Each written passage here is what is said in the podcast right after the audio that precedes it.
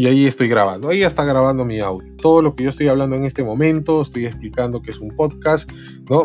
Porque es el trabajo que ustedes van a tener que realizar. Los han separado por grupos o nos van a presentar un video tutorial mostrándose, ¿no? O sea, mostrando su pantalla y mostrando también su rostro, porque es lo que eh, determinados alumnos y alumnas han este, decidido.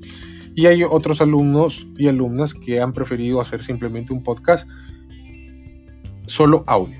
Entonces, una vez que ya termino yo de hacer mi explicación, ya terminé, ya expliqué mi Google Site y todo el tema del proyecto, pongo parar de grabar.